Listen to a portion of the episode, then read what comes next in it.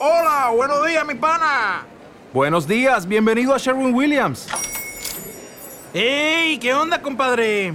¿Qué onda? Ya tengo lista la pintura que ordenaste en el ProPlus app. Con más de 6.000 representantes en nuestras tiendas listos para atenderte en tu idioma y beneficios para contratistas que encontrarás en aliadopro.com. En Sherwin Williams somos el aliado del PRO.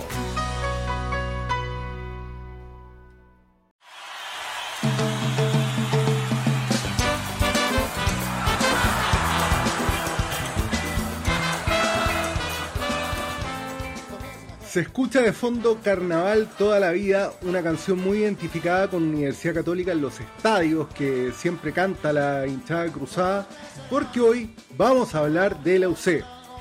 Por eso hago la aclaración de inmediato, este es un capítulo distinto, se va a dividir en dos partes. En la primera vamos a conversar con Andrés Otero y su libro Latidos Cruzados de la historia de la Universidad Católica y de la importancia de este club en el deporte chileno y en la segunda, me van a perdonar, pero me voy a poner la camiseta, se me va a salir todo lo monja, voy a dar el gusto de hablar de la católica como fanático, con análisis, pero como cruzado.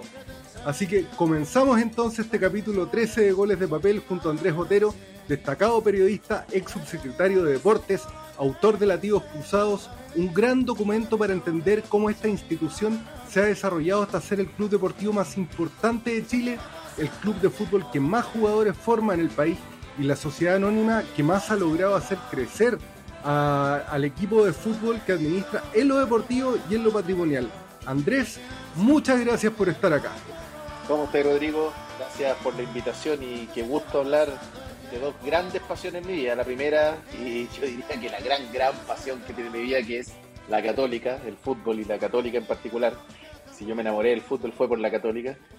Y también una gran pasión que tengo que es la lectura. Yo toda la vida he sido una persona que se come libros, así que feliz de poder además hablar de, esto en goles de papel y de mi libro, Nativos Cruzados, que fue una inspiración que tuve durante el año pasado. Es que eso, bueno, esa es la idea de este podcast también, hablar de libros y hablar de fútbol, de libros de fútbol, porque yo estoy convencido, y esa es como la, bandera de, de este proyecto, que el fútbol es un gran vehículo para hablar de los grandes temas, grandes para hacer buena literatura, para hacer buen periodismo, para hacer buenas crónicas. Entonces, por eso estamos haciendo esto. Mira, voy a tengo que partir preguntándote por lo que acaba de pasar, ¿qué te parece la llegada de Nicolás Núñez como técnico de la Católica? Me parece muy bien, me parece espectacular. Eh, en algún momento yo creo que todos, a medida que uno veía cómo iba Magallanes el año pasado en su campaña en Primera vez, en Copa Chile, mm. después en la Supercopa y iniciando este año primero en Copa Libertadores y después en la Copa Sudamericana, uno, yo creo que no hay cruzado que no haya dicho el Nico, el Nico, mm, está ahí, está ahí. Algún día va a ser. Existiendo, sí, o sea, claro, era, y lo dijo el otro día el presidente Juan Tagle, todos sabíamos que en algún momento los caminos se iban a intercruzar. Eh, ahora la pregunta mm. es si era todos si pensamos que iba a ser tan pronto. Pero bueno, eh, creo que se juntaron los astros y todo pasa por algo. El equipo, lamentablemente, bajo la conducción de Ariel Olan, eh, perdió, perdió el rumbo. Creo que lamentablemente, y esto hay que reconocerlo con todas las letras, y no por eso vamos a estar criticando eh, la integralidad del paso de Ariel por la Católica. Porque creo que Ariel Olan hay que reconocerlo y hay que recordarlo como un entrenador que nos saca tricampeones, el otro día lo escribí en mi cuenta de Twitter, que nos saca tricampeones, además en un momento tan duro, tan difícil, donde todos lo estábamos pasando mal, plena pandemia, confinado, mm. encerrado, con la angustia de no saber qué pasaba en el mundo y que la Católica nos dio una alegría tan grande a través de un equipo que además, y esto es teoría mía, por favor, lo podemos discutir, Rodrigo, pero pero un equipo que creo que por momentos hizo fútbol total, como ese partido con Gremio en San Carlos de Poquito que ganamos 2-0 con goles de San Pedro y Pinares. Estoy eh, pero que no se pudo sostener. 100% de acuerdo contigo. Estoy 100% de acuerdo contigo. Para mí ese es el mejor partido de la Católica en muchos años, de verdad. Muchos años. Pero ya, ya vamos a hablar de eso en la segunda parte. Pero mira, es que te lo, te lo decía porque, creo que bueno, no se pudo sostener precisamente por el, por el tema de la pandemia, las lesiones, los confinamientos, las distintas cosas, jugar tres veces a la semana. No se pudo sostener eso. Y después, bueno, Ariel vino a cargo de reinventarnos en el éxito después del tetracampeonato y lamentablemente no le encontró la vuelta su salida era necesaria y creo que hoy día Nicolás es la persona, no, no había otro. Porque salir a buscar un extranjero accesible en un momento que el club, y yo mm. quiero ser bien justo, porque a veces uno, creo que los hinchas por la pasión abusamos de la crítica, pero estamos en un momento donde el estadio, si bien es un presupuesto aparte, en Santa Laura estamos llevando 6.500 personas, eh, además hay que arrendar, además eh, hay una operación, o sea, en este momento está delicado el presupuesto del club y creo que el Nico viene en ese momento y yo tengo mucha fe en lo que puede él hacer con su mirada del fútbol. Vamos entonces a tu libro, a Latidos Cruzados. Lo primero, ¿por qué lo escribiste? Mira, a ver, y bueno, en el epílogo del libro lo cuento, voy a, adelantar al último capítulo que es el epílogo, pero a ver, este es un libro que a mí se me metió en la cabeza la primera vez, yo te diría que por ahí, por el año 2005, yo estudiaba periodismo en la Diego Portales, y justo vino Martín Caparrós, un periodista, escritor eh, argentino que escribió libros de, bueno, de fútbol y de distintos temas además, pero en fútbol había, justo recién había escrito Boquita, un libro ah, dedicado a Boca. Boquita, sí. A mí me llamó mucho la atención porque él además nos vino a contar cómo el periodismo escrito eh, podía transformarse en una literatura, en, un, en una área de la literatura. Y ahí me llamó mucho la atención y a partir del fútbol yo decía más encima mi gran pasión mis ganas de escribir, eh, dejar esto del periodismo, digamos, la 6W, la periodismo invertida, como nos hacen creer a, los periodistas desde pequeños, o por lo menos en, esto, en esa época, ahora con la, parte la parte web ha cambiado un poco el estilo de escritura. Y yo dije, periodismo literario, qué entretenido. Y se me empezó a meter en la cabeza el tema de escribir un libro de la Católica, y justo viene la final con la U, el penal del Polo, eh, y ahí yo digo, esto lo tengo que escribir. Y yo diría que ahí fue cuando se me metió en la cabeza esta idea pero después pasaron largos 22 eh, años, o sea, perdón, eh, cuando estoy mal con las matemáticas, perdón, estoy, pasaron 15, 17 años. Y bueno, yo cuando salí del gobierno, fui subsecretario en el gobierno del presidente Piñera, y cuando salí yo decidí parar. Aparte, yo, bueno, me separé hace tres años, tuve un, trauma familiar además, y yo dije, no voy a trabajar, voy a darme seis meses para mí, en una cosa súper sana. Y en esos seis meses tampoco me puedo quedar quieto, entonces dije, este es el momento y simplemente me senté en este, este mismo escritorio y empecé a escribir este libro de la católica. Pues, muchas veces pasa que estas ideas germinan en, largo tiempo hasta, hasta que terminan materializándose. Eh, ¿Cuál es para ti, según tú, el hito más importante en la historia de la católica? Uy, es que cuesta, cuesta, cuesta. A ver, yo te diría que voy a hacer un podio para no, porque yo creo que elegir el hito más importante es súper jodido. Pero a ver, si yo tuviera que hacer un podio, y aquí vamos a dejar de lado el tema de, de los triunfos, porque lo más fácil es decir, a ver, de los 16 campeonatos, cuál es el más importante. no, yo creo que aquí hay otros hitos. Y a ver, yo creo que el primer hito, o sea, en tercer lugar, por decirlo de arriba de abajo para arriba, eh, yo diría que el ascenso del año 56, porque eh, esa fue la primera vez que, la gente mostró un amor por los colores, por la católica, que trascendía cualquier cosa. La católica fue campeón en el año 54 y el año 55 baja. Era una cosa que, que a todos los dejó aturdidos. Era como no se podía creer, un equipo que además jugaba buen fútbol. Pero la gente de la católica, contrario a decepcionarse, como que generó una mística y una sensación de que había que estar con el equipo que va mucho más allá de cualquier cosa. Y ahí es donde yo creo que nace una, primera explicación grande del por qué la pasión cruzada. Mm. Eh, yo siempre digo, eh, la Católica es uno de los tres equipos grandes de Chile, es el tercero en títulos y bueno, yo espero y estoy seguro que pronto vamos a ser el segundo en títulos en Chile porque yo creo que vamos a pasar a la U, lo digo con mucho respeto y creo que por un tema de solidaridad institucional va, eso va a pasar pero de todas maneras la católica ha tenido mucho, y como dice la canción, más, más tristes que alegres momentos, y, y, al final uno, uno nadie puede decir que se hizo hincha la católica por las copas, por triunfar, eh, mm. y creo que ahí nace esa primera mística. Después, si pudiera poner un segundo lugar, y yo creo que esto lo voy a decir porque, porque para mí es el día de mayor emoción de mi vida, de emociones, eh, no, no, no es el día más feliz de mi vida, el día más feliz de mi vida es cuando yo vi por primera vez a mi hija, digamos, cuando nació y le vi la cara ese día pero ese día, el que voy a decir como número dos, es un hito que la montaña rusa de emociones que se vivieron fue una cuestión que nos tuvo a todos al borde del desmayo. Y eso fue el 30, el 30 de abril del año 2016, que de hecho no es casualidad que en mi libro, la portada, sea exactamente ese momento, ese instante. Mm. Porque el gol del Chapa, primero por cómo se dio, porque yo, yo siempre pienso cuando volvíamos todos derrotados de Quillota tres días antes, muertos, en una caravana de auto interminable donde todos eran con cara larga, yo de repente pienso, ¿y si hubiésemos ganado en Quillota? ¿Y si después contra Audax hubiésemos ganado 3-0, 4-0, un trámite? Eh, no hubiese sido lo mismo ese título. ese título tenía que ser como fue, tenía que ser como fue, con todo eso, con Vallejos ganándole el cabezazo a Mañasco y haciendo el 1-0, eh, jugando a nada, porque no estábamos jugando a nada, todos confundidos, desde la banca empujando, la gente empujando, la gente que bajaba la reja a decir, oye, gol de la U de Conce, todos volviéndonos locos hasta que de repente aparece el gol del Chapa, esa pelota que el centro de Llano que estaba en una pierna, que más encima el Chapa la cabecea y esa, esa curva que fue menos de un segundo, pero cómo viajó la pelota hasta meterse en el segundo palo, yo estaba ahí en, en Fuyú, donde estoy abonado, eh, y además después esos 44 segundos que pasan desde que Jorge Osorio toca el pitazo final y todos con los audífonos que pasan en Rancagua y que todos sentimos que fueron 10 minutos, una hora, no sé, y fueron 44 segundos. Entonces eso para mí es un hito demasiado lindo, moderno por supuesto, y obviamente la gente que tiene más edad lo va a discutir, me lo han discutido y esto es lo más sabroso.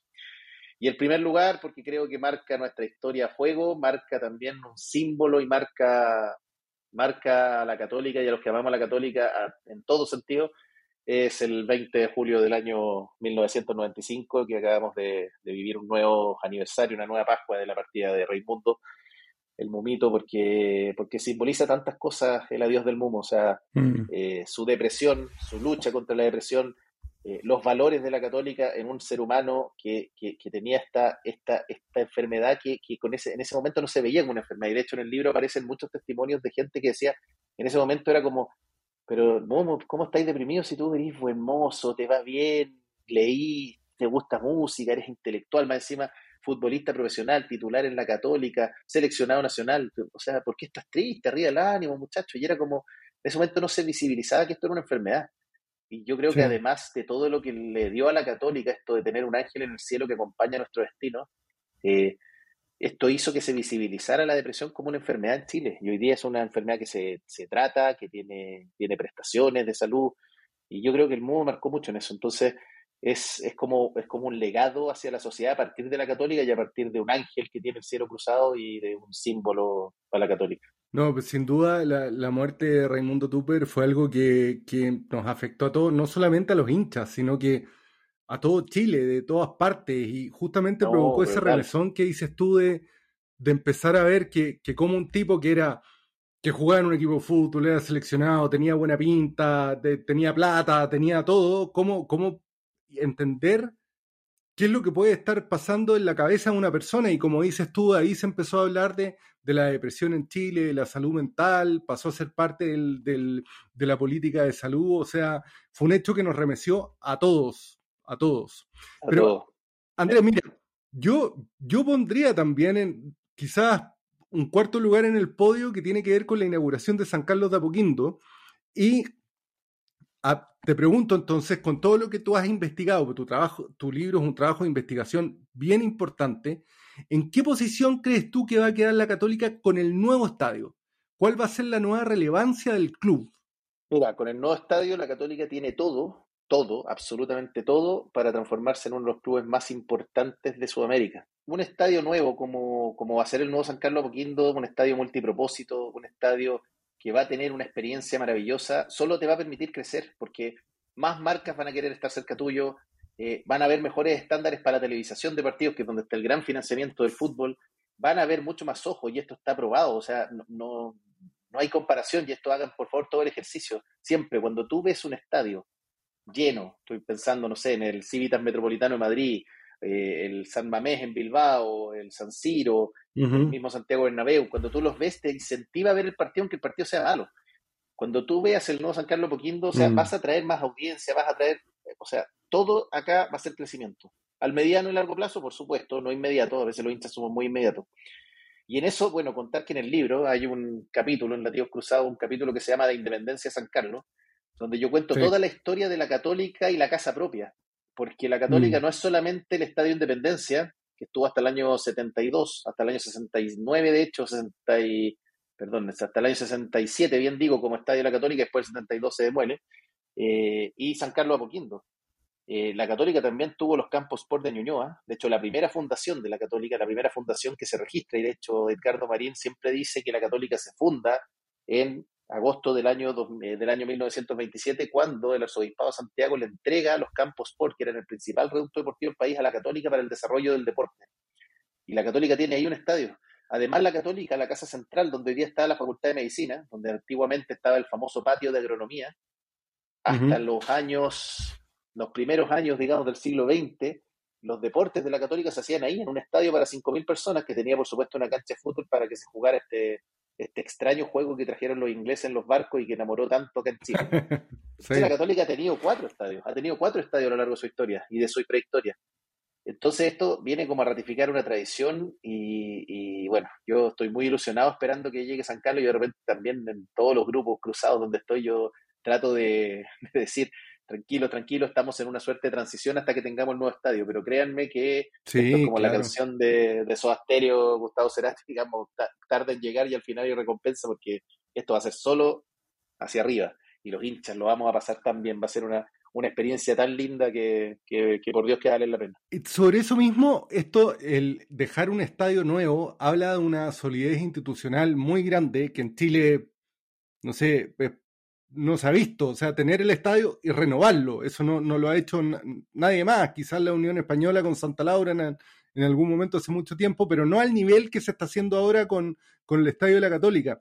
Y esto habla de la solidez y el éxito de Cruzados, de la sociedad anónima. ¿Por qué en, momentos en que las sociedades anónimas están súper cuestionadas, se está hablando de reformular la ley, de hablar de la forma en que se constituye la propiedad de los clubes, ¿por qué crees tú que Cruzados ha tenido esta gestión tan exitosa a diferencia de los demás? Estamos hablando de varios campeonatos nacionales, de las supercopas y bueno, lo que decíamos, un nuevo estadio en camino. Mira, sobre eso varias cosas. O sea, lo primero es que eh, yo creo que nunca hay que demonizar eh, un sistema, sea cual sea, o eh, beatificar otro sistema por un, caso o, varios casos donde las cosas no resultan. ¿Por qué lo digo? Porque efectivamente la, la, sociedad anónima hoy día está muy demonizada y creo que hay muchas razones para demonizarla. lo vimos en los reportajes que hizo Fernando Agustín Tapia y, y que no, no, no, no, no resisten análisis. O sea, de verdad que hay, un, hay temas de mucha corrupción que duelen a todos los que estamos en el fútbol. Pero, pero yo creo que muchas veces los sistemas no son los responsables, sino que son las personas que abusan de los sistemas. En ese sentido, por supuesto que la ley de sociedad anónima deportiva es completamente perfectible. Hay un proyecto de ley que está durmiendo hace años en el Senado, que además lleva tantos años durmiendo en el Senado que yo estoy seguro que además, eh, yo recuerdo haberlo leído y analizado muy a fondo en su tiempo, yo te aseguro que hoy día se puede incluso perfeccionar más. Y creo que es lo que está haciendo el ministro Pizarro, y más allá de las diferencias políticas, yo lo valoro muchísimo, porque hoy día el fútbol necesita una intervención de ese tipo. Sí. Pero ¿por qué digo que, que al final quienes están detrás eh, son los que marcan el sistema? Primero porque a la gente se lo olvida, pero antes de la Sociedad Anónima Deportiva estaban las corporaciones o las fundaciones que manejaban los clubes y también hubo quiebra de Colo Colo, quiebra de la U, hubo manejos horrendos, eh, jugadores que no les pagaban los sueldos, o sea, tampoco era un sistema perfecto. Y en la sociedad anónima hay modelos muy buenos, y la católica es uno, y yo en esto soy defensor de lo que ha hecho Cruzado Sociedad Anónima Deportiva, y lo digo con todas las de la ley, se han equivocado muchísimo, muchísimo, pero si uno ve el trabajo sostenido desde el año 2010, cuando asumen la propiedad propiamente del club y asumen la administración del Club Cruzado Sociedad Anónima Deportiva, primero los resultados están a la vista. Hemos ganado la mitad de los títulos de nuestra historia se han ganado en los últimos 12 años desde que Cruzados está a cargo del, fútbol. Segundo, hay una política institucional y una política institucional que además resistió los peores momentos, porque mientras usted, y esto no, de verdad que me voy a remitir al dato, mientras Colo Colo y la U, cada vez que tenían un atisbo de crisis, cambiaban entrenador tres, cuatro veces, eh, echaban jugadores, no, no, tenían una política sostenida. La Católica en los peores momentos, en los segundos lugares, el 2013 maldito, donde tuvimos tres subcampeonatos, en el único torneo que se define por diferencia de gol, se cambia la regla, vamos a una final, perdemos la final de Copa Chile contra la U con gol de Duma, más encima, o sea, una cosa.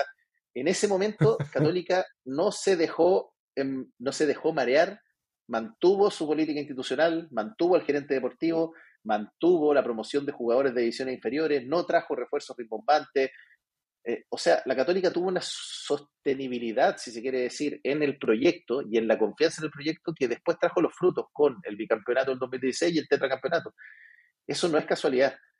Y yo, y por qué lo quiero poner como ejemplo en cuanto a los logros, pero el estadio viene a, ser uno más de esto, porque el estadio no es un tema que cuando nos lo presentan a fines del 2020, en plena pandemia, cuando presentan este, este proyecto, no es que Católica dos meses antes digo, dijo hagamos un estadio, démosle La Católica empezó a trabajar en el estadio el año 2017. Yo lo digo porque tengo además mucha cercanía con una persona a la que admiro mucho y que creo que muchas veces le critican su trabajo, pero es un, es un gran profesional, que es Juan Pablo Pareja, el gerente general.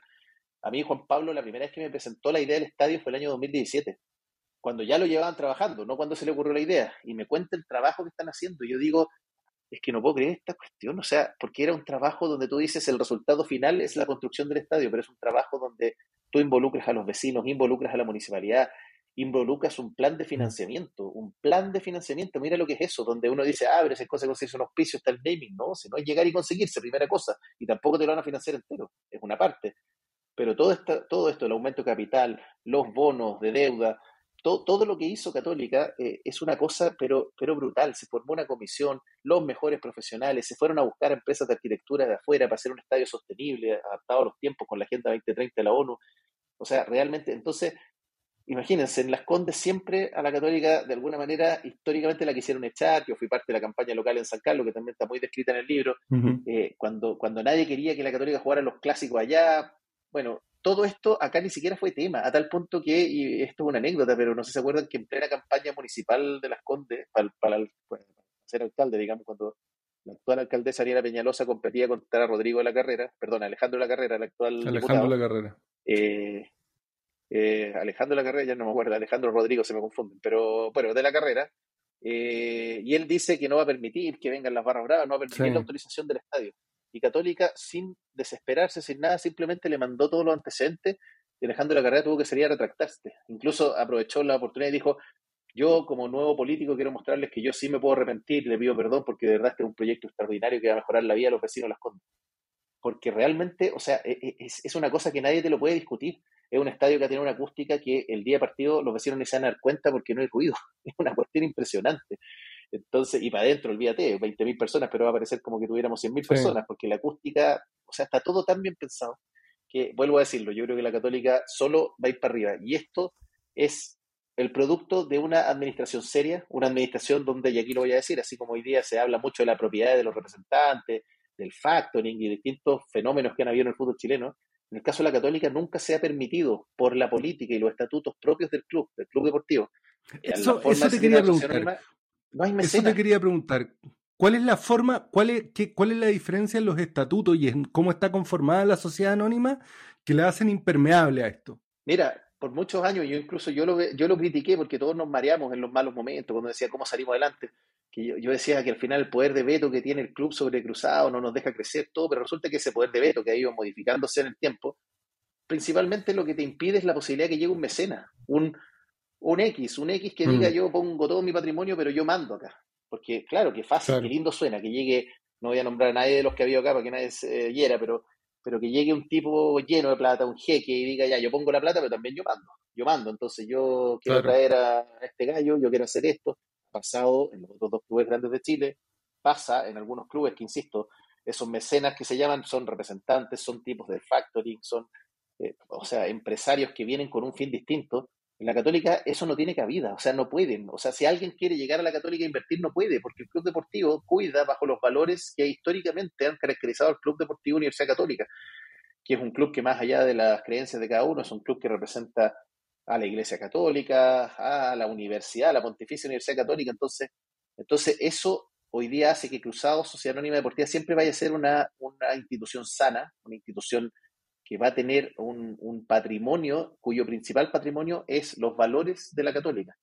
Eh, y eso para mí marca mucho la diferencia. Por eso cuando, cuando en los malos momentos todos decían, ojalá venga alguno, cuando me acuerdo cuando el grupo Pachuca con Proberto, todos decían, ¿por qué no católica? Yo, afortunadamente no católica. Sí. Oye, Andrés, vamos a lo deportivo. Y esta es una pregunta que te tengo que hacer. ¿Por qué crees tú, o cuál es la explicación que le das a que prácticamente en todos los equipos de Chile haya jugadores formados en la Católica? Bueno, volvemos a la, a la política institucional del club. La Católica es un club formador y no es ahora. Esto ha sido toda la vida. Pero la Católica es un club formador. Yo te diría que, mira, a ver, también en los malos momentos, después de la década de los 70, que es una década brutal, brutal. No la viví porque yo nací en el año 81, pero con, con, lo que he leído, estudiado y, y documentado la Católica, los 70 fueron una década terrible. Vean la tabla de posiciones, por favor. O sea, lo mejor que logramos en esa época fue ser 12 o 13. Tuvimos el descenso el año 73, el 74 estuvo, estuvimos a pocos puntos de bajar a tercera división, que no existía la tercera división, o sea, era bajar a la, a la asociación de origen, o sea, olvídense, el fútbol amateur mm. más puro y duro, eh, en momentos complejos. Pero a fines de, o yo te diría que desde esos momentos, desde, desde los malos momentos en el descenso, conviviendo con bajar a tercera, la Católica, y ahí tuvimos a don Manuel Vélez Samaniego, que en paz descanse, que, tuvo la visión de aceptar comprar estos terrenos allá en la periferia de Santiago, en donde estaba el grupo, el grupo indígena, digamos, de los Apoquindo, eh, que son los terrenos de San Carlos Apoquindo, porque él lo miró al larguísimo plazo, al larguísimo plazo. Y la Católica, lo primero que hace en la década de los 80 es formar un, en San Carlos Apoquindo vamos a hacer aquí un complejo de alto rendimiento, donde vamos a preparar a los campeones del mañana, partiendo por el fútbol, por supuesto. Y se crea el complejo de fútbol San Carlos Apoquindo, las canchas de entrenamiento, hasta donde el día de hoy funciona, hoy día funciona cruzado ahí, donde entrena el primer equipo y entrenan las series menores. Y Católica además dice, y esto lo vamos a hacer para volver a lo que era la década de los 60, donde Católica se abastecía de sus fuerzas básicas, como le llaman los mexicanos, de los juveniles. Así nació Tito Fuyú en su momento. Pero, pero la Católica, precisamente, ¿quién, ¿a quién le encarga esa misión? A los que tienen el ADN cruzado.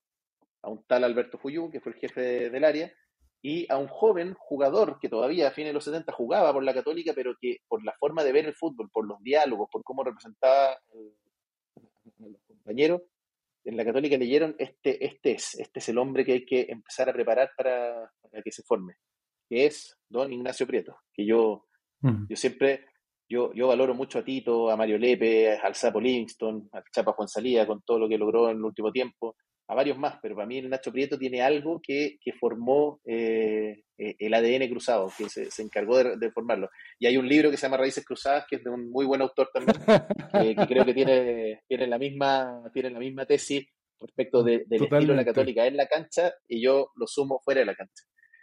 Y claro, y ahí el Nacho Prieto de a poco se va a este torneo de Croix, donde la Católica sale campeón en Europa y se empieza a formar esto de, que la Católica se tiene que abastecer de sus fuerzas básicas, de su ADN.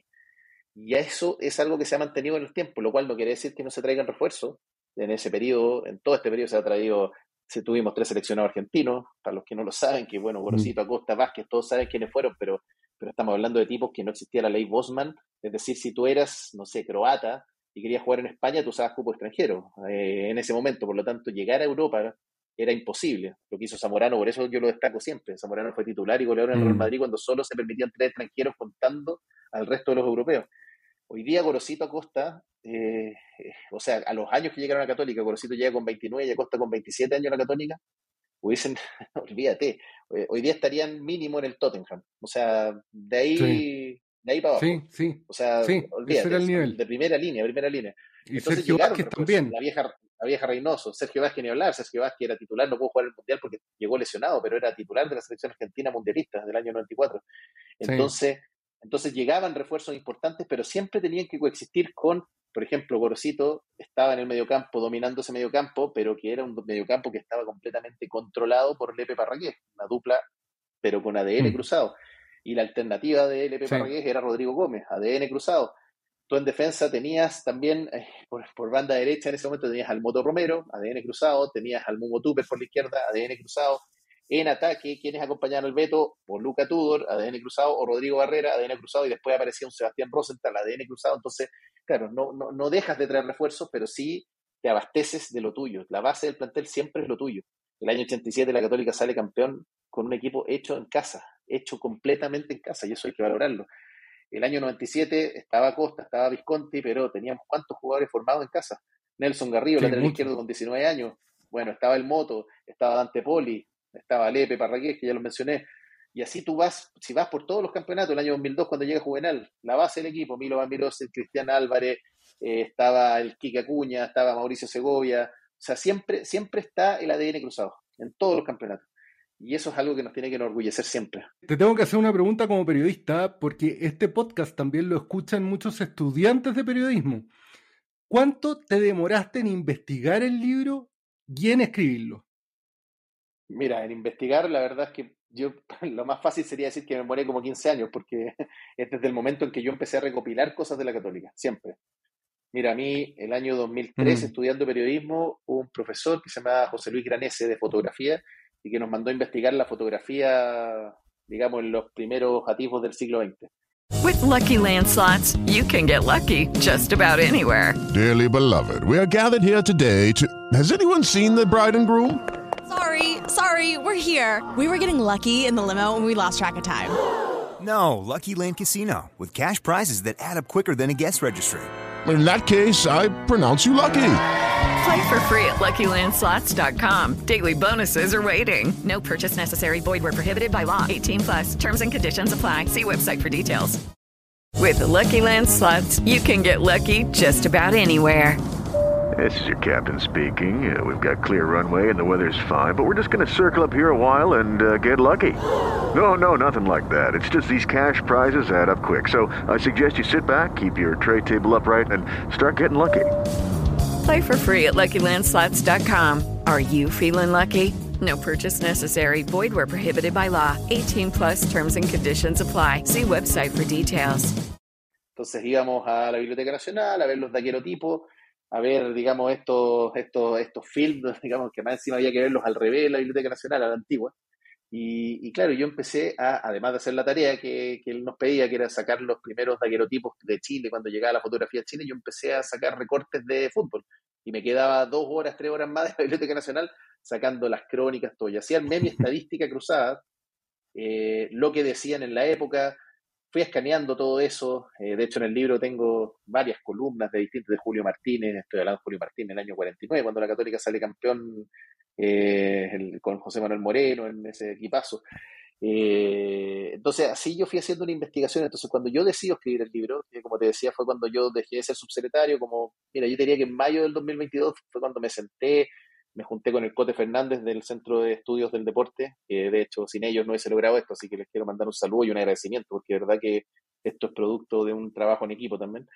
Eh, y claro, y el Cote más encima me dice, está toda la estadística acá disponible. Y yo dije, espectacular, pero, pero la verdad ya la tenía, o sea, no, no, sumé un par de cosas nomás, fui un par de, un par de dudas que tenía así, si tal jugador jugó tal día o tal no, que las fui a ver a la Biblioteca Nacional, está, como te digo, está cesante, entre comillas, digamos, estaba en mi sabático, así que no, no, tenía problema en hacerlo. Y el resto fue escribir. Y claro, yo, a ver, en escribir, yo te diría que me demoré como cuatro meses, cuatro meses, pero relajado, o sea, no, no era que me ah, faltaba a las ocho y escribía hasta rápido, las ocho de la noche. Pero igual sí, es rápido. Mira, la verdad es que me gusta, es que me gusta, yo me embalaba, me embalaba, me embalaba, me me iba a un café aquí mm. cerca de mi casa, el café Ubuntu aquí en Hamburgo con Diego Almagro, eh, y me instalaba horas y horas y, y, me embalaba escribiendo, o sea, lo pasaba tan bien escribiendo, recordando. Mm. El capítulo, por ejemplo, del Mumo Tuber, yo lo escribía y, me, y, lloraba mientras lo escribía, era una sensación tan linda. Eh, yo creo que en esto siempre, y como un consejo a los periodistas jóvenes, yo, bueno, llevo muchos años sin ejercer el periodismo propiamente tal, pero el periodismo es una pasión. Eh, yo siempre digo que al final, cuando uno quiere escribir algo, contar un cuento, el periodista siempre tiene que ser un contador de cuentos, eh, uno tiene que contestarse dos preguntas siempre. ¿Qué digo y cómo lo digo? El resto sale solo. El resto depende de la inspiración y por eso, por eso yo creo que nunca, uno nunca debe forzarse a escribir algo que no quiere. O sea, si yo quiero escribir algo de la católica, me nace del alma. Si quiero escribir algo de mm. mismo, de política, algo de algo, alguna historia, crear un cuento, inventar una novela, tiene que ser algo que te inspire. No, no por cumplir, no por cumplir, no, es que voy a escribir este libro porque con esto me hago famoso, porque no sé, alguna teoría mm. de algo, no, algo que te inspire. Ya sea que además le aportes el reporteo y distintas cosas. Yo también aquí reporté un poco, tengo un par de testimonios en el libro. De hecho, sin ir más lejos, el prólogo lo escribe el Guaso Álvarez, eh, con quien sí. hice una linda amistad en el periodo en que él me estuvo escribiendo el prólogo. Entonces, bueno, eh, es parte de. Pero, pero sí, eh, yo, yo, creo que la escritura es una de las cosas más lindas que tiene el periodismo, sinceramente, y, y, que es algo que tenemos que tratar de cuidar y que no se nos vaya.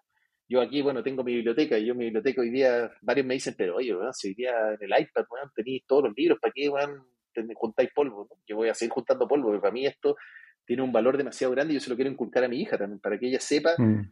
Que no todo está en el tablet, no todo está en YouTube, no todo está en, sino que también esta cuestión que es maravillosa, no, no mueres de leer, de verdad, enriquece el vocabulario, te abre la mente, eh, te sirve para enriquecer el espíritu. Eh, bueno, y creo que los periodistas estamos, tenemos una gran responsabilidad en eso, en poder mantener y, esto Y en eso, y en esa, en esa misión, en, en, lo que tú dices que leer no muerde, enriquece el espíritu, que los niños se acerquen, el fútbol es un súper buen vehículo. Escribir sobre Sí. fútbol, que haya libros sobre fútbol y que los niños se entusiasmen en leerlo, es una gran puerta de entrada y un gran camino para recorrer para tratar estos temas. Mira, Andrés, estamos llegando a la, a la primera mitad que nos habíamos fijado, así que para terminarla te voy a hacer unas preguntas que le hacemos a todos los autores que han pasado por acá. A los dos entrevistados que hemos tenido, le he preguntado esto. Te pido solo respuestas breves. La primera es, ¿por qué escribir sobre fútbol? Por lo que tú acabas de decir, porque creo que el fútbol es una actividad tan maravillosa que, que- que inspira, que te da, te hace contar cuentos. En cada partido de fútbol, hasta en el partido más malo, hay un cuento que tú puedes contar. ¿Cuál es tu libro favorito sobre fútbol? Uf, qué pregunta. A ver, mi libro favorito sobre el fútbol. Chuta, yo te diría que a mí me gusta mucho un libro, mm, el de Valdano, el, el de liderazgo. No me acuerdo cómo se llama exactamente, lo leí hace varios años, pero lo leí de hecho haciendo el MBA cuando lo hice en, en Madrid. Eh, pero ese libro me llevó harto. También el Mourinho versus Guardiola, porque también era un libro muy de liderazgo. Y tácticamente yo lo voy a destacar, un autor chileno, Esteban Abarzúa, creo que El fútbol total de Esteban Abarzúa es un libro que te enseña mucho de táctica de fútbol. Muchas de las cosas que yo le puedo discutir, no, yo no comparto esto, pero es un rico, muy rico libro de táctica. ¿Qué libro estás leyendo ahora? Ahora en particular estoy leyendo el libro de, del presidente Elwin, eh, de sus vivencias en la Unidad Popular. Fue un libro que, aparte que yo soy fanático de los libros que se publican cuando el autor está en algún lugar de la eternidad. Me encantan. Entonces, además sale un libro a 50 años del golpe de Estado y, y, bueno, y de la dictadura donde, donde el presidente Elwin, como líder de la oposición, en, en ese entonces no presidente, por supuesto, como líder de la oposición, le tocó convivir con el gobierno de la Unidad Popular y creo que es algo que sirve mucho para entender varias cosas. Y un autor no tiene por qué ser necesariamente de fútbol que tú admires. Un autor que yo admire, bueno, Martín Caparrós es uno, definitivamente. En general, yo admiro mucho a los argentinos en eso. Eh, Álvaro Merino, un español que me hizo clase en el MBA, que escribe libros sobre liderazgo, sobre, sobre cómo llevar adelante las crisis. También, eh, de hecho, un libro que se llama 182 consejos para cumplir tus metas.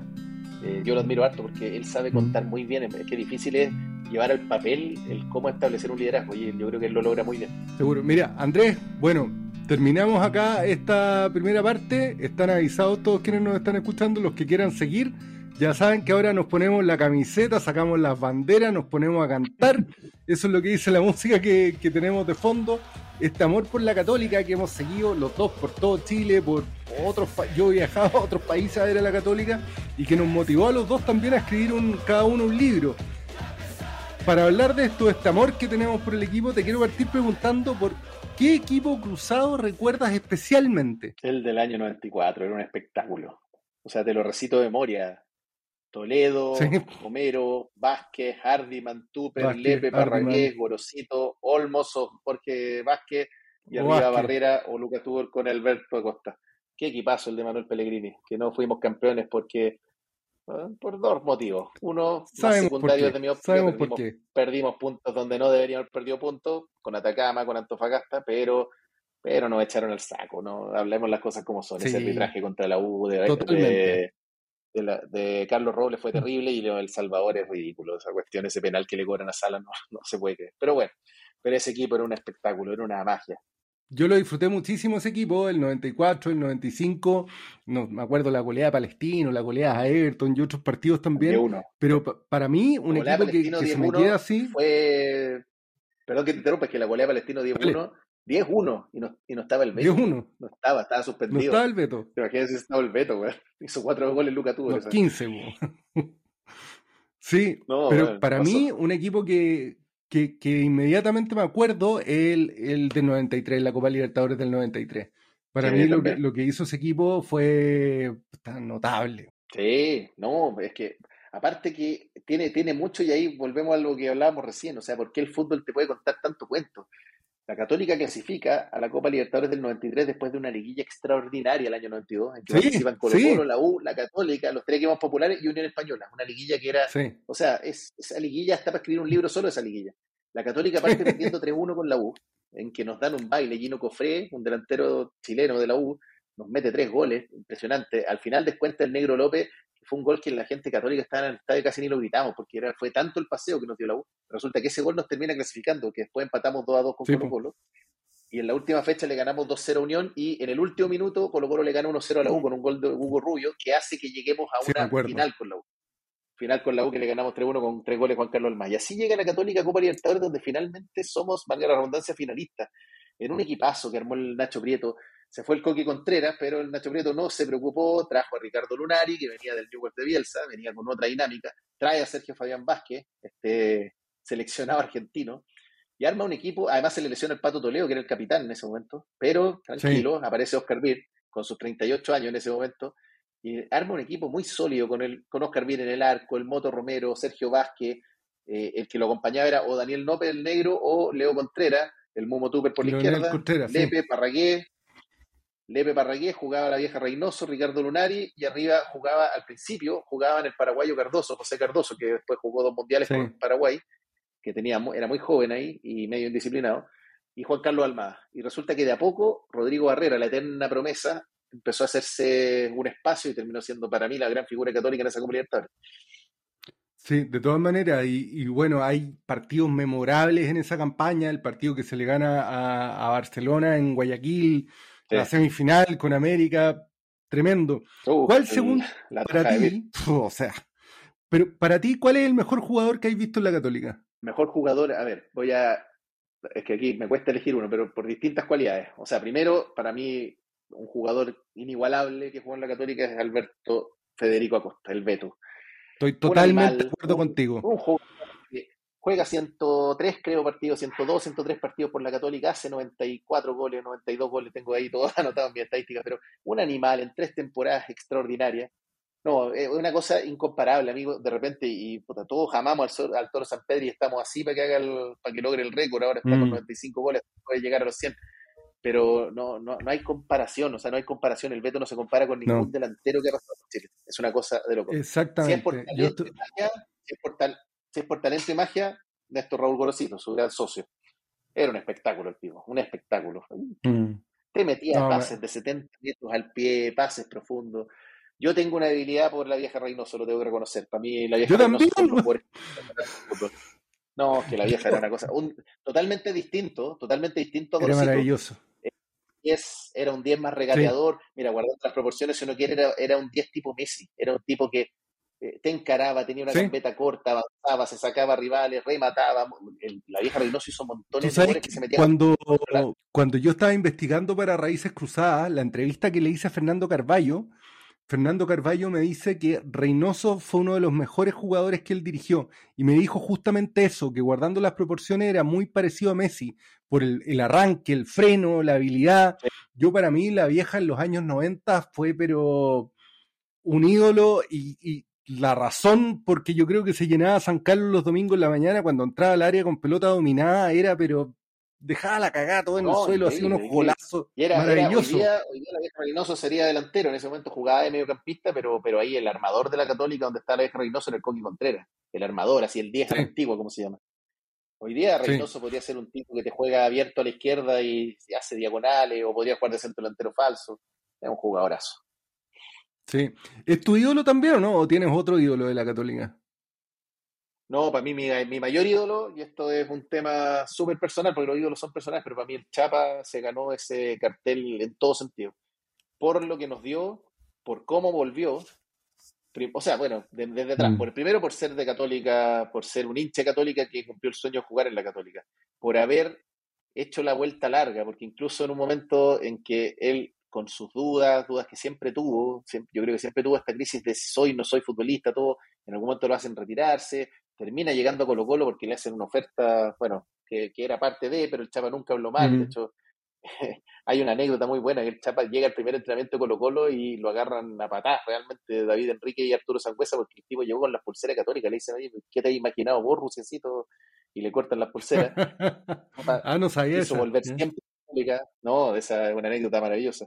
El Chapa siempre quiso volver a Católica. Lo que pasa es que en un momento había una política que yo nunca compartí, pero bueno, eh, que era que un jugador que se iba a Colo Colo la 1 podía volver. Hasta que ya en la angustia del- de los malos momentos y los segundos lugares se le reabrieron las puertas al Pájaro Gutiérrez y al Chapa.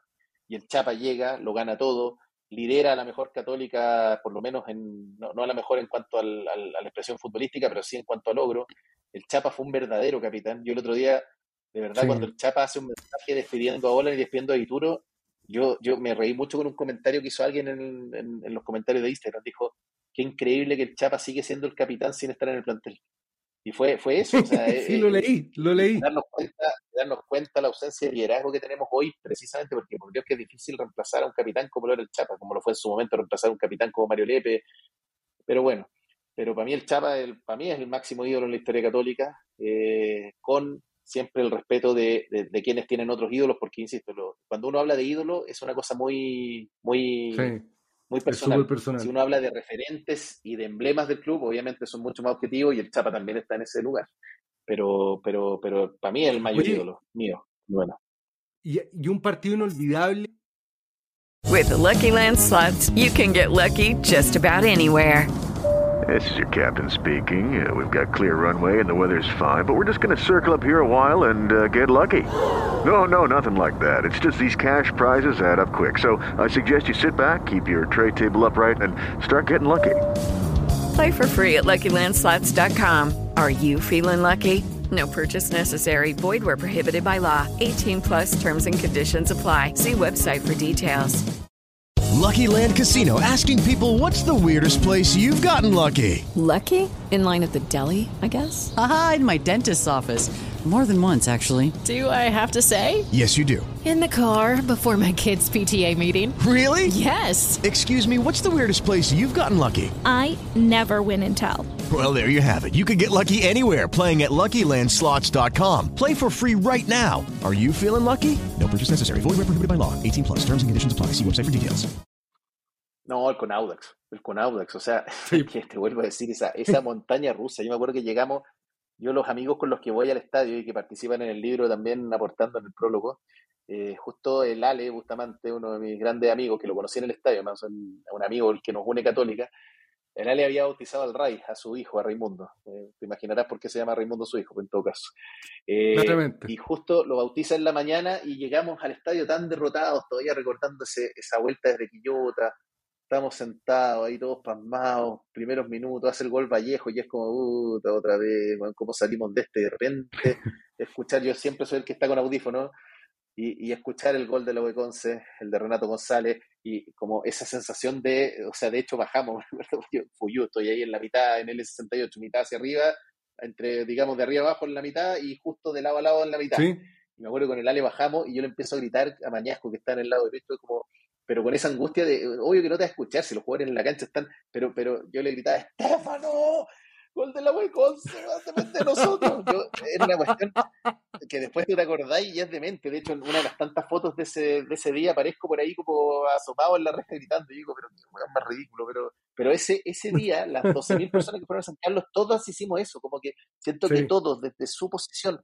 los que estaban angustiados, callados, los que gritaban, los que como que fuimos empujando al equipo. Y lo dijo Mario Sala, mucho tiempo después, dijo que ese día vivió una cosa que a él lo marcó para siempre en su paso por el fútbol, desde que fue jugador y entrenador.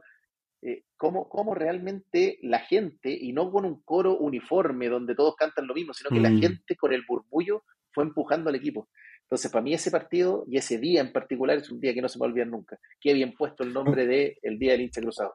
No, y la once de la gente, o sea, eso inolvidable. Yo, para mí, Totalmente. y a mí me pasó cuando el Chapa hace el gol, como ya, aparte de la emoción de que íbamos a ser campeones después de, harto tiempo, fue, yo sentí en ese momento, dije, todo cambió. De ahora en adelante, todo cambió, todo va a ser distinto. Fue, fue, fue como una sensación de, de, como que renaciste, que, venía otro tiempo, que, que venía otra época, o sea. sentía. Sí, fue maravilloso. El Guaso Álvarez y lo puso, y lo, el Guaso Álvarez lo puso en el prólogo y me lo contó. Me dijo, porque, porque el Guaso además uno lo ve en ese partido, el Guaso no entró, estaba en la banca. Eh, y estaba él y Franco Costanzo que gritaban, gritaban, arengaban, arengaban, como dos grandes líderes que tenía ese plantel. Y yo le pregunto al Guaso, pero ¿y qué, cómo fue para ti estar desde la banca y empujar? Y el Guaso me dice, yo ese día llegué muerto a San Carlos. Llegué muerto, o sea, yo me quería enterrar, yo no quería darle la cara a la gente, otra vez fracasamos, y me dijo que él eh, asumió ese rol desde la banca, junto con Franco y con todos los que estaban en la banca, que estaban parados, había hasta funcionarios del club empujando, era una cuestión impresionante, dijo, fue la gente la que inspiró, la que, la que fue empujando.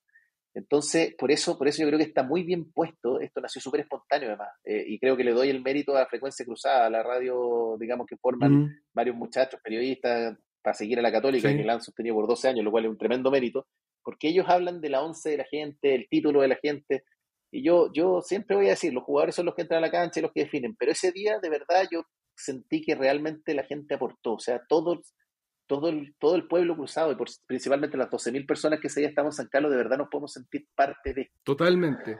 Oye, y hablando, hablando de, de las anécdotas que uno siempre cuenta en los asados con amigos cruzados y todo, ¿cuál es para ti el, el refuerzo más penca, así el, el más corneta? No, pero pero no, es, Gilberto Palacio, sin lugar a dudas, este paraguayo que llega el año 2009, que lo trae el fantasma Figueroa.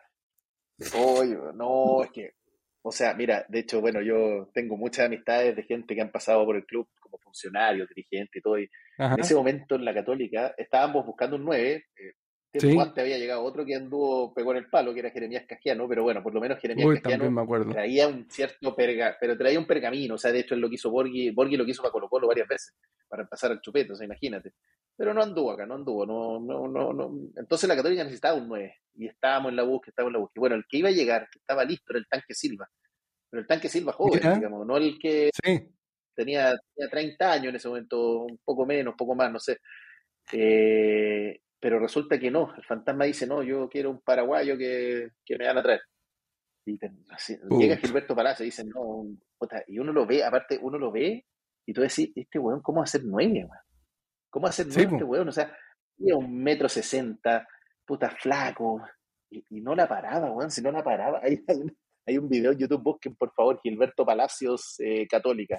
Con eso se han encontrado un video que este se pierde, o sea, una pelota dando botes en el área chica con el arquero tirado y la Sí, oye, la cagó, sí. El weón que graba, el, hincha que graba dice, ¡ay, la cagaste, malo! Es que, uy, es lo más malo que Aparte, aparte, no tenía nada, no sabía jugar fútbol. Si no sabía jugar fútbol, no sabía dónde pararse en la cancha, era poco colectivo, trotón, no, yo no sé a dónde salió, pero bueno. Bueno, por eso por esos refuerzos también es porque terminó saliendo el, fantasma Figueroa de la Católica, por todas las sospechas que levantaron esos, esos refuerzos. Oye, ¿y cuál es el DT que, que tú encontrás que ha sido el más penca? DT más penca. Puta, es que, a ver, la Católica que a mí me angustiaba ver jugar, bueno, era la de Falcioni. Eh, Puta, bueno, te encuentro toda la razón. Es que, pero claro, pero Falcioni era un tipo que traía muchos pergaminos. Lo que pasa es que ahí, ahí, mira, mm. ahí creo que fue el único momento donde Cruzado estuvo al límite, hacia el límite. O sea, si hablamos en jerga futurística, como que la pelota pegó en el palo y se pasó por la línea, de caer en la tentación de, de cometer errores por, por, la angustia de los subcampeonatos. Porque al final, ¿por qué traemos a Falcioni? Primero porque todos sabemos que estaba listo Berizzo y le llega la oferta del Celta y se va. La Católica, de hecho, tiene el tuto estudillo porque estábamos esperando a Berizzo. Eh, sí. paso, a mí no me gusta se lo respeto mucho. Eh, creo que es una persona, es una persona de mucho fútbol y todo. A mí no me gusta, no me gusta su selección. Y claro, yo en particular nunca entendí esa obsesión por Berizzo porque no me gusta, pero es un tema personal. Pero bueno, se cae Berizzo porque le llega la oferta del Celta y, y, llega Falcioni. ¿Por qué? Porque queríamos asegurar resultados. ¿Y qué era Falcioni? Un técnico resultadista. Pero era saber que la Católica no te sirve en ese tipo de entrenadores. La Católica no. Hay un paladar, hay un paladar, hay un respeto hacia la historia. Por eso yo más allá de que puedan resultar o no, yo celebro que, por ejemplo, eh, la Católica haya hecho los esfuerzos en su momento para traer a Gustavo Quintero, resultado a la vista, Ariel Holland, ni hablar, y yo voy a seguir valorando a Holland más allá de su mal segundo paso, para mí Holland es una persona que está en la historia católica y lo voy a respetar siempre, aparte con el fútbol que tenía. Creo que pero pero creo que fue una caída pero, pero pero involuntaria quizás con Poyet, pero Poyet si uno lo veía también era un técnico más resultadista que de un estilo. Eh, pero la Católica tiene un padrón, o sea, la Católica tiene que buscar ese tipo de entrenadores. Y por eso también celebro lo del Nico Núñez, porque el Nico Núñez joven, y por supuesto que como joven siempre va a tener mucho de apuesta también, pero vale la pena, porque aparte lo que mostraba el Nico en Magallanes era el fútbol de posición-posesión, los cuadrados de Guardiola, de salir del fondo, abrirse espacio con la tenencia del balón, con una posesión efectiva de balón. Entonces, eh, eh, hace, aparte como que yo siento que el Nico que, lo he visto muchas veces en Europa, pero desde que cambia la regla, famosa esta de que el saque meta tú tenías que sacarla del área al principio, desde que cambia esa regla, la famosa salida a la volpiana que se llama, la salida a la volpiana es que en el fondo se abren, se abren los dos centrales hasta prácticamente el lateral, el volante con tensión se engancha, esto lo hacía muy bien Pisi en la selección cuando Marcelo Díaz era el que se enganchaba, porque eso te da una salida. Pero ahora esto significa que los laterales, los centrales no se abren tanto hacia el lateral, sino que se abren en las líneas del área, el volante de contención acá, el otro acá, y, y, al final vas empezando a construir el juego desde tu base, desde tu salida. ¿Y por qué la gente? Porque eso te atrae rivales y eso te abre espacio donde más adelante, es decir, más cerca del el lugar donde tú puedes hacer daño. Y eso el Nico lo intentó en Magallanes con las herramientas que tenía eh, y lo hizo muy bien, muy bien. Varias veces también esto corres un riesgo de perder la pelota y pepa, pero bueno, es parte de. Y en la Católica tiene, tiene jugadores como para hacer eso. Hoy día yo, yo voy a aprovechar de decirlo. Yo tengo una debilidad por el colombiano Rovira. A mí me encanta, me encanta. Me encanta el jugador que, que la entrega al pie y, y, no, no, no al lado fácil, sino que donde hay un espacio. Y Rovira tiene eso creo que Holland no le supo sacar ese provecho porque yo creo que Holland está esperando un interior, esto es lo que llama, lo que hablaba en el último momento, el puncha punch, el golpe a golpe. Y Rovira no es eso, Rovira es un jugador jugar ahí o al lado del Nacho o en lugar del Nacho. Yo creo que lo que le falló a Holland, y esto también es opinión súper personal, es que nunca logró reemplazar a Wet y quizás trató de usar en eso a Rovira porque a Wet al final la gente lo criticaba en redes sociales, decían que estaba viejo, que estaba lento, pero tú lo veías en el estadio y era súper importante, no solamente por lo que jugaba, sino por cómo ordenaba todo el equipo. No, Yo le tengo una gran admiración a Web. Yo, mira, mi camiseta del tricampeonato, mi camiseta modelo tricampeonato, le puse el 11 de Web atrás. De pero de verdad, le tengo gran respeto, gran aprecio. Creo que fue fue súper importante su paso por la Católica, de todas maneras el gran jugador, incluso jugando mal, era un tipo que se notaba cuando estaba en la cancha y se notaba cuando no estaba. Y Exactamente. esto es con el diario el lunes, pero, pero tú tenés que pensar que se te fueron en esa despedida linda en Santa Laura, pero se te fue el Chapa, se te fue mm. y se te fue el Anario. Y creo que en ese momento todavía estábamos tan frescos con el tema del tetracampeonato que no nos dimos cuenta que se te fue todo el camarín. Cuando hablo de camarín es eh, se te fue, se te fue el liderazgo, se te fueron los que puteaban, asume la capitanía de Dituro, que es algo que yo nunca entendí, o sea, la apoyé porque yo siempre voy a apoyar al equipo, pero Dituro es un tipo que, primero, tener al arquero capitán, puta, tenés que ser un arquero tipo Claudio Bravo, o sea, que sea capaz de correr a mitad de cancha, weón, a dar instrucciones y volver. Dituro nunca ha sido eso, Dituro es un arquero más bien callado, encuentro yo. Pero mm. además, bueno, y San Pedro ahora está asumiendo y creo que lo está haciendo bien, porque y creo que le, le va a hacer muy bien a Fernando además asumir ese rol de capitán pero no, no sé si es un líder natural, como sí lo eran los que te mencioné. Lanaro era un líder natural, Lanaro era un capitán secreta, eh, Agüet también, y bueno, y el Chapa ni hablar.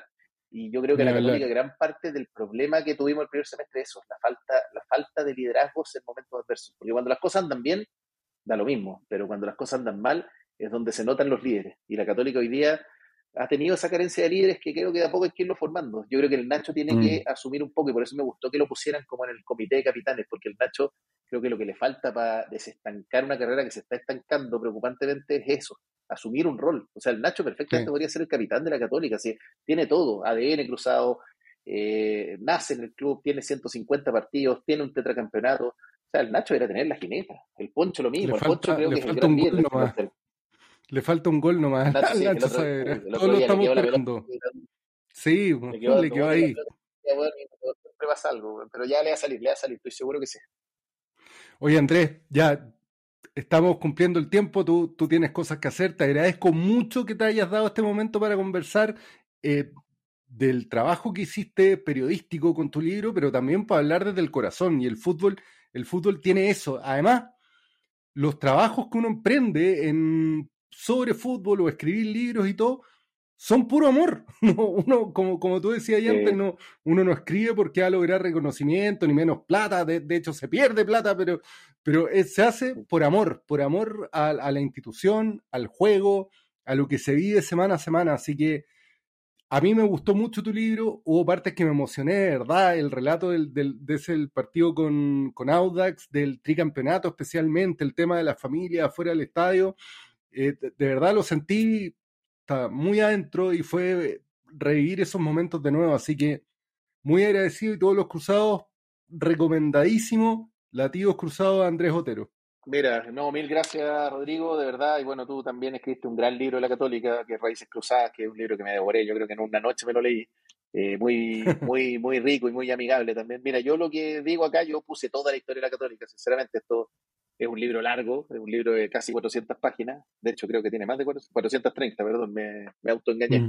430 mm. páginas, pero no es una enciclopedia, o sea, no es un libro que tú en el fondo no es un libro de consulta de datos, es un libro que tiene relatos. De hecho, es desordenado, mm. en el sentido que abre con el gol del Chapa, después te pasáis por San Carlos, llegáis al tetracampeonato, volvís al 93, o sea, es, es como bien en base a relatos y cuentos. Eh, y como les digo, es la inspiración y de lo lindo que es ser de católica, porque esto yo lo voy a decir y da lo mismo, que no traten de entenderlo y te burlan. Yo cada vez que hablo de la católica en mi grupo de amigos futboleros y digo, puta madre, weón, volvimos a perder, pero por lo menos fui al estadio y me cagué frío en Santa Laura, que weón me ha sido el baño, que está asqueroso, y te ponen, no traten de entenderlo, que es como burlándose. Puta, bueno, no traten de entenderlo. lo Realmente lo de la católica, lo de la católica es un estilo de vida. La católica de verdad, o sea, es una forma de amar la vida en azul y blanco y los hinchas católicos tenemos que estar siempre orgullosos de eso. Si me permitís, Rodrigo, solo decirles que todavía quedan algunos latidos cruzados a la venta.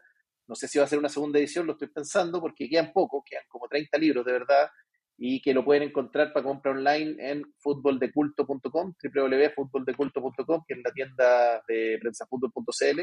Ahí está. Y Saludos si no, a, también saludos Felipe tengo- Molina. al gran Felipe Molina, un gran amigo, gran amigo. Colocolino, pero bueno, nadie es perfecto. Y, y no, y simplemente decir que bueno, en fútbol de culto lo encuentran para compra online y despacho todo Chile. Y si es que no, si alguien quiere, si escribe a latidoscruzados.gmail.com, yo se lo puedo vender. Yo tengo aquí tal pueden algunos en mi casa y se los puedo vender con una dedicatoria especial encantado. Así que ahí lo dejo como dos formas de, de poder comprar el libro. Me quedo con tu frase, ser de la católica es una forma de amar la vida. Andrés, muchas gracias nuevamente. Gracias a todos también quienes nos escucharon y nos encontramos de nuevo en el próximo capítulo.